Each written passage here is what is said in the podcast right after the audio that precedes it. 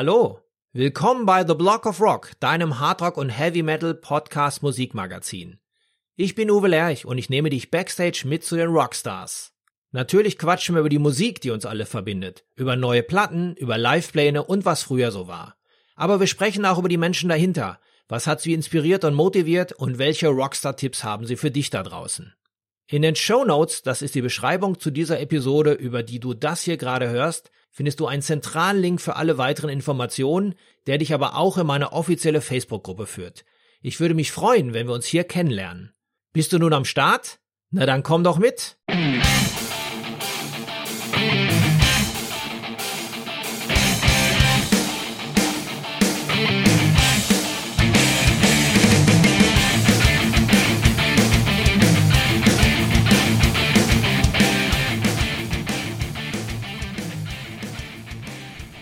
Ja, normalerweise stelle ich euch ja die Rockstars vor bei mir im Podcast, aber heute stelle ich euch jemanden vor, der die Rockstars macht. Hallo Uli.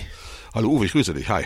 Uli Schiller ist jemand, den kenne ich seit fast 20 Jahren aus dem Business und er ist derjenige, der normalerweise hinter dem Mischpult sitzt. Wo sind wir denn heute? Ja, wir sind in den Studios 301 in der Hanauer Landstraße 172 hier in Frankfurt am Main. Ja, sag mal, die 301 Studios gab es doch auch in Köln, oder? Ja, richtig, genau. Das haben wir von, ich glaube, von 2000 bis 2010 betrieben.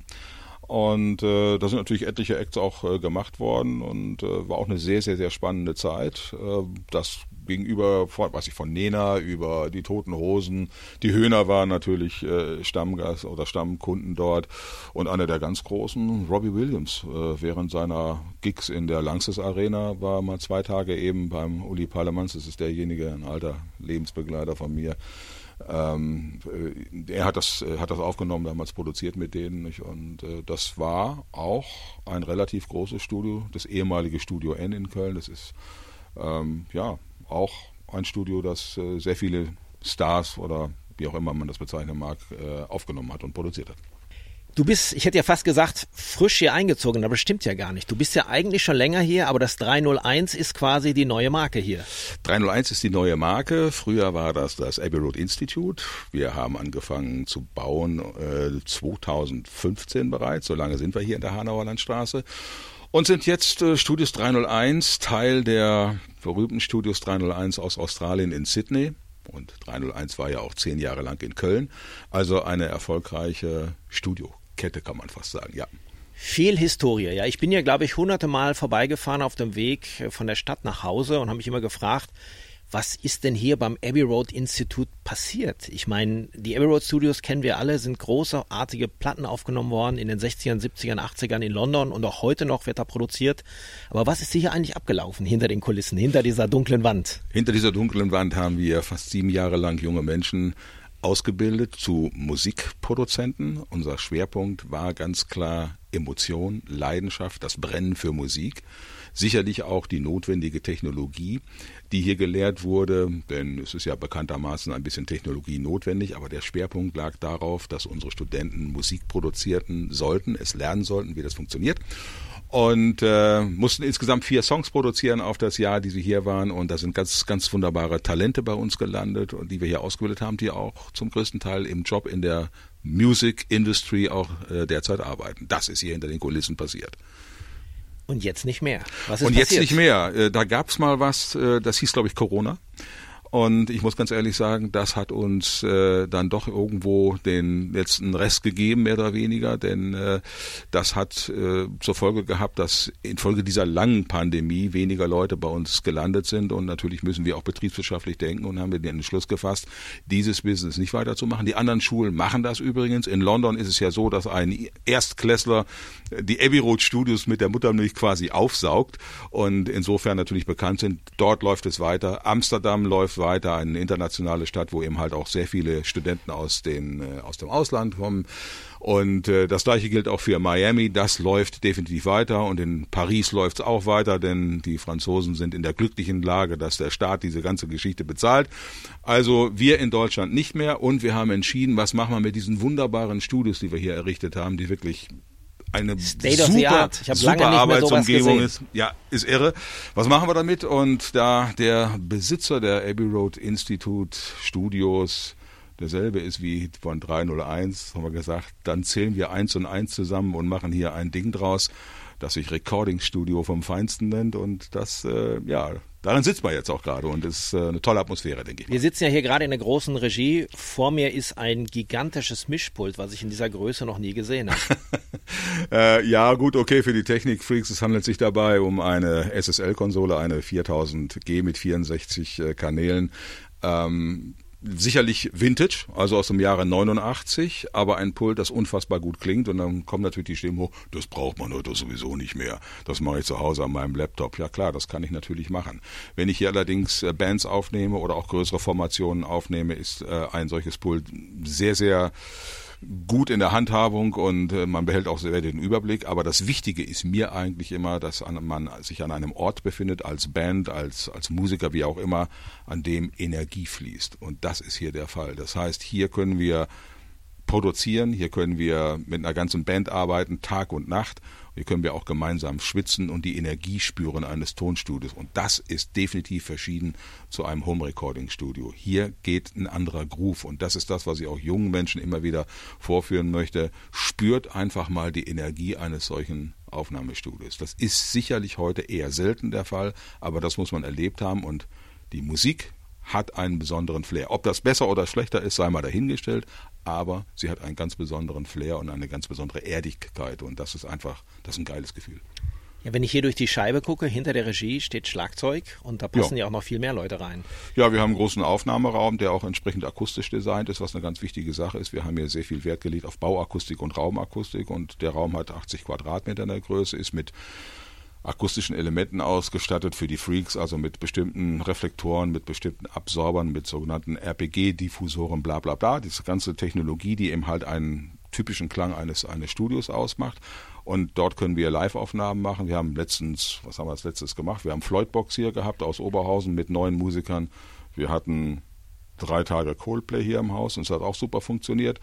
Also das sind Räumlichkeiten, die von der Technologie her und auch von der Raumakustik bestens geeignet sind, auch wirklich gute Acts zu machen und vor allen Dingen auch die Dienstleistung komplett dafür bieten zu können. Und ansonsten sind wir ja auch an einem Ort, wo eine ganze Menge Logistik im Surrounding ist hier, sodass es also wirklich im Herzen Frankfurts ist und man alle Möglichkeiten hier im Grunde genommen hat.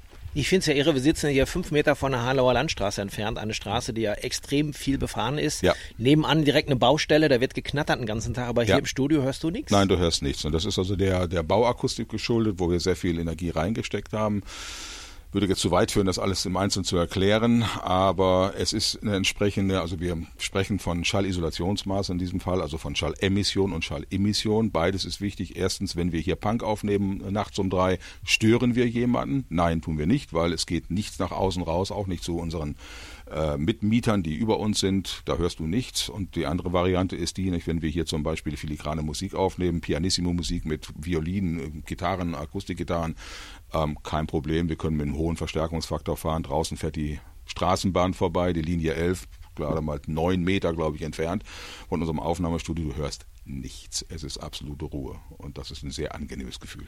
Das kann ich verstehen. Ja, wenn ich jetzt hier mit meiner Luftgitarre ankommen würde, ein anderes Instrument beherrsche ich ja leider nicht.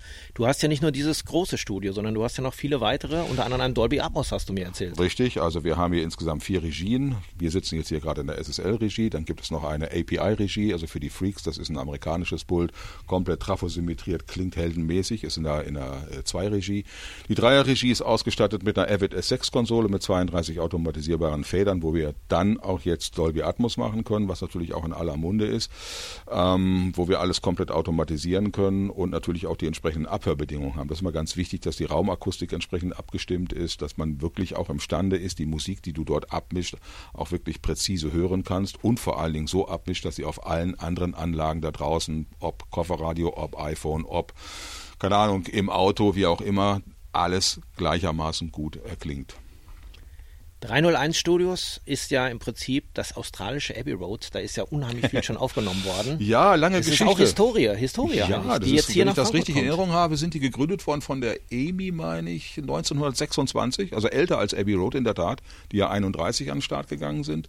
Und irgendwann ist es dann äh, das EMI-Studio geworden und äh, hieß dann, ich glaube, ab 76 irgendwann in der Zeit äh, Studios 301 und sind irre viele Sachen gemacht worden. Von In Excess über die ersten Alben von Keith Urban Und äh, also Jimmy Barnes, der große Jimmy Barnes ist, ist äh, dort gemacht worden, also ein Studio mit Tradition. Und sie sind vor dreieinhalb, vier Jahren aus Alexandria weggezogen in äh, das Industriegebiet in Sydney und sind auf über 2000 Quadratmeter mit elf Regien und äh, irre. Also richtig klasse. Ich habe die äh, Planungsphase miterlebt, als das gebaut wurde und gebaut worden, das muss man ja auch mal erzählen, von äh, JV Acoustics aus München, von meinem alten Freund äh, Jochen Veit, mit dem ich auch hier die Studios äh, geplant und gebaut habe. Er war unten in Sydney äh, federführend, was Bau- und Raumakustik betrifft. Das heißt, du hast hier quasi den Geist der Abbey Road Studios aus London und den Geist der 301 Studios aus Sydney. Ist hier kombiniert in Frankfurt. Spürst du ihn? Er ist da. Doch, ich habe hier Gänsehaut schon. Das Schöne ist ja hier an diesem Studio, klar, Frankfurt ist natürlich auch das Herz von Europa, aber man ist ja hier auch verkehrsgünstig super gelegen. Du bist schnell in der Innenstadt, du bist am Flughafen, Bahnhof, alles hier um die Ecke. Ja, ganz genau. Wir sind 700 Meter von der 661 Richtung EZB entfernt. Wir haben äh, die Haltestelle Schwedlerstraße mit der Linie 11 äh, der Straßenbahn direkt vor der Tür. Es sind 10 Meter bis zur Eingangstür des 301. Das ist sensationell. Wir haben fünf oder sechs Hotels in äh, Fußlaufweite, die erreichbar sind. Und über den Flughafen muss ich nichts sagen, innerhalb von 20 Minuten so kein Stau auf der A3 sind wir auch hier. Das ist also recht gut und insofern perfekte Lage. Restaurants und andere Dinge sind auch da und wer feiern möchte, kann das natürlich während der Aufnahmen oder nach den Aufnahmen auch noch tun. Wir haben das Adlib hier, wir haben das, den Bell Club hier, wir haben alles Mögliche in der Nachbarschaft. Also hier pulsiert das Leben definitiv. Damit lädst du ja auch die Leute ein, hier hinzukommen und du bist ja ohnehin vom, fürs Konzept bekannt, dass das hier Haus der offenen Tür ist. Also du möchtest ja auch hier ein bisschen Leben reinbringen. Ja, gute Frage, definitiv. Also ich, äh, mein Traum ist es immer, einen Melting Pot zu schaffen für, für Künstler, für, für Musiker und deswegen ist es ein offenes Haus, wie du gerade gesagt hast. Wer vorbeikommt, Kaffee ist im Prinzip immer heiß. Ich bin da sehr offen, es sei denn, es ist gerade ein Top-Eck da, wo du eine NDA unterschrieben hast, dass du es gerade nicht darfst, dann muss man da mal von absehen. Aber ansonsten äh, ist das hier ein offenes Haus. Jeder ist eingeladen, kann sich das hier anschauen und äh, kann mit mir eine Runde quatschen, definitiv. Also ich bin da sehr offen, was sonst in der Historie der deutschen Studios an sich nicht möglich ist. Also ich kann mich erinnern, als ich vor vielen Jahren angefangen habe und habe bei berühmten Studios dieses Landes angeklopft, da wurde ein Spalt aufgemacht und wurde geguckt, wer bist du denn? Geh mal nach Hause. Äh, das ist hier definitiv nicht so, sondern wir vertreten da so ein bisschen mehr die, die US-amerikanische Philosophie. Wer kommt, ist hier herzlich willkommen. Ganz klar. Es ist ja auch ein, schon allein ein sehr einladender Eingangsbereich mit den Ledersesseln, wo man sich dann schon mal erstmal ein bisschen umgucken kann. Du hast natürlich auch jede Menge Geschichten zu erzählen. Wenn ich jetzt Musiker wäre, der ich ja wie gesagt nicht bin, ähm, und würde mich dafür interessieren, wo finde ich dich? Außer man kommt mit der Linie 11 angefahren? man findet mich in der Regel äh, als Manager dieses Studios in meinem Büro, aber ansonsten äh, schlafe ich unter dem Mischpult. Also das ist auch so mein Spruch der letzten Jahre. Ich habe mehr unter NIV und SSL-Pulten geschlafen als in meinem eigenen Bett, weil ich bin ein Verrückter. Ich bin ja eigentlich Rentner, aber ich bin es nicht. Denn äh, das ist äh, Leidenschaft, das ist Enthusiasmus, das ist Emotion und das macht man, bis man in die Kiste springt. Ja, Uli, bist du denn alleine hier? Nee, es gibt natürlich ein Team hier, selbstverständlich. Und äh, das sind äh, mehr oder weniger erfolgreiche Engineers, die hier ihre Dienste anbieten, die man dazu buchen kann. Äh, wer ist dabei? Zum Beispiel Frank Motnik ist dabei, der nun hier in äh, Frankfurt im Rhein-Main-Gebiet relativ viel gemacht hat. Äh, da stehen auf seiner äh, Creditliste Elton John, Roxette, also auch wirklich äh, große Namen. Und äh, nicht zuletzt natürlich aus London, sehr guter Freund inzwischen, äh, Peter Walsh. Er zeichnet sich äh, aus durch Mischungen für Peter Gabriel, Secret World hat er gemacht, er hat äh, Saga gemacht, das Album Behavior, er hat Simple Minds gemacht, also auch jemand, der äh, jahrelang Erfahrung hat. Und ich bin stolz darauf, solche Leute im Team zu haben. Echt toll. Ja, muss man denn als Musiker hier absolute A-Liga Champions League sein, um bei dir überhaupt an der Tür klingeln zu dürfen, um oder? Gottes Willen, nein. Äh, also hier ist jeder, der künstlerisch kreativ arbeiten möchte, egal in welchem Status er sich gerade befindet, äh, natürlich willkommen. Und was mir immer unfassbar an meinem Herzen liegt, ist auch Nachwuchsförderung. Ich finde es total wichtig, dass, ich meine, ich bin ja nur ein alter Audiosack und äh, ich finde es wichtig, dass unsere jungen Leute an den Start kommen und dass sie kreativ arbeiten. Und wenn es eben geht, unterstütze ich das. Das ist mir mal ein, wirklich ein echtes Anliegen. Das heißt, man muss noch nicht mal mit fertigen Songs kommen, sondern die können auch hier noch im Studio mit erarbeitet werden. Na klar, das wäre dann die klassische, ich sag mal, Produktionsweise, dass man sagt, okay, es gibt einen, einen Sponsor dahinter, ob es eine Plattenfirma ist, ein Label oder was auch immer. Und dann wird mit den Leuten gearbeitet und dann versucht man natürlich eine bestimmte Konstellation zu basteln. Also einmal Künstler, Band und dann hoffentlich den passenden Produzenten dazu, der ihnen entscheidende Tipps gibt, der die Band auch formt, so dass sich eben halt eine solche Band, ich sage mal, auch verkaufen lässt. Denn Welcome to the Business. Ne? Es geht ja um, auch in diesem Fall um, ein, um eine Industrie.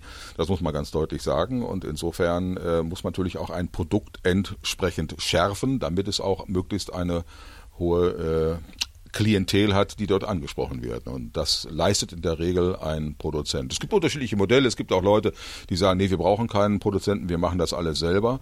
Äh, gibt es gute Beispiele, aber auch jede Menge schlechte Beispiele. Also es mag dann auch jede Band für sich dann entscheiden, wie sie da vorgeht. Und schlussendlich ist immer eine Frage auch des Geldes, gar keine Frage. Wenn ich hier nochmal durch die große Scheibe gucke, wie gesagt, da steht jetzt das Schlagzeug, der große Aufnahmeraum. In dem Raum kann man aber auch noch ganz andere Sachen machen. Ich habe ja auch gesehen, du hast viele Stühle. Ich habe viele Stühle, ganz genau. Nicht? Also wir können in diesem großen Aufnahmeraum Events machen. Wir können Seminare machen und äh, das ist eine Sache, die ich natürlich auch anbieten möchte. Und wir starten zum 1.4. Äh, diesen Jahres auch mit einer äh, Seminarreihe ähm, über Klangeigenschaften, über Aufstellung von Lautsprechern, spezielle Themen im Studiobereich wie Clocking, Wordclock oder was auch immer, also spezielle Themen. Und äh, dieser Raum eignet sich dafür, zum Beispiel 40 Stühle zu stellen, um entsprechend äh, in einem Ambiente, das sehr angenehm ist, so einen äh, Workshop durchzuführen. Oder Events für, ich weiß nicht, Betriebe, die eine besondere Räumlichkeit suchen, wo etwas Spannendes passieren kann und dieses Studio mit den Einrichtungen bietet die Möglichkeit dazu. Also da sind wir offen. Da sind eine ganze Menge Dinge möglich. Ist auf jeden Fall mehr Rock'n'Roll als ein steriler Konferenzraum in einem Hotel. Definitiv. Ja. Gibt es eine bestimmte Musikart, die du hier gerne produzieren willst? Ist wahrscheinlich für Minimal Techno nicht so ähm, richtig geeignet? Nee, also für den EDM-Bereich äh, machen wir auch natürlich, weil auch die Räumlichkeiten entsprechend, auch die Abhöranlagen hier entsprechend klingen, gar kein Thema. Ähm, ich bin der Auffassung, es gibt keine schlechte Musik, nur leider jede Menge schlecht gemachter Musik, was ja ein Unterschied ist. Ähm, ich liebe wirklich verschiedenste Musikrichtungen. Meine Präferenzen sind Jazz, Jazz Rock, Fusion, Metal, äh, allerdings auch Klassik. Und wir haben auch etliches an Klassik hier gemacht. Ich brenne auch für Klassik, das ist eine wunderbare Musik, aber kein Problem, Volksmusik oder so etwas. Es sind immer die Menschen, die interessant sind. Die Musik ist eine Sache, ja, aber die Menschen, äh, mit denen zusammenzuarbeiten, die bestimmte Genres vertreten, ist immer eine hochspannende Angelegenheit. Du bist selbst Musiker, spielst Gitarre, würdest du dich ja selber aufnehmen? Habe ich ja schon gemacht, ja klar. Aber das ist so, wenn man wenn man so einen äh, Laden hier leitet, nicht, kommt man dazu am allerwenigsten, das ist klar nicht. Und ich tobe mich dann halt in meinen Bands aus, mit denen ich noch spiele. Das ist eine ganz andere Schiene, hat mit dem Studio erstmal so nichts zu tun. Das ist einfach Leidenschaft. Und das ist aber, das muss ich dazu sagen, mein Motor. Ich stehe jeden Morgen um eine bestimmte Uhrzeit vor Beginn meiner meiner Arbeitszeit auf und spiele eine Stunde Gitter. Das muss sein. Nicht schlecht. Weil ohne dem geht's nicht. Nicht schlecht. Draußen hängt ja noch das alte Schild, das neue Schild kommt in diesen Tagen im Grunde genommen. Yes. Es geht jetzt los. Also es ist quasi geöffnet, gerade es geöffnet. Ist jetzt geöffnet, die ersten Jobs sind bereits gelaufen hier und äh, wir sind am Start. Ja. Wir freuen uns. Uli, Dankeschön. Sehr gerne, danke dir.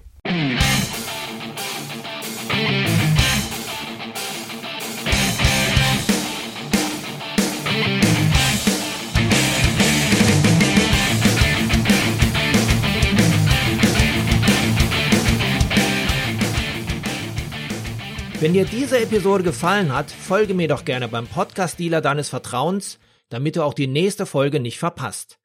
Du bekommst die ganze Staffel als kostenloses Abo unter anderem bei Spotify, Apple Podcast, Amazon Music, Deezer, Soundcloud, YouTube, dem Podcast-Portal von Google oder natürlich über meine Homepage theblogofrock.com. Höre dir dort auch die bereits veröffentlichten Stories an, denn jede Woche gibt es hier neues Futter. Und vor allem, Erzähle es deinen Freunden und teile die frohe Kunde auf Social Media. Alles klar? Dann hören wir uns ja wieder beim nächsten Mal. Bis dahin, keep on rockin'.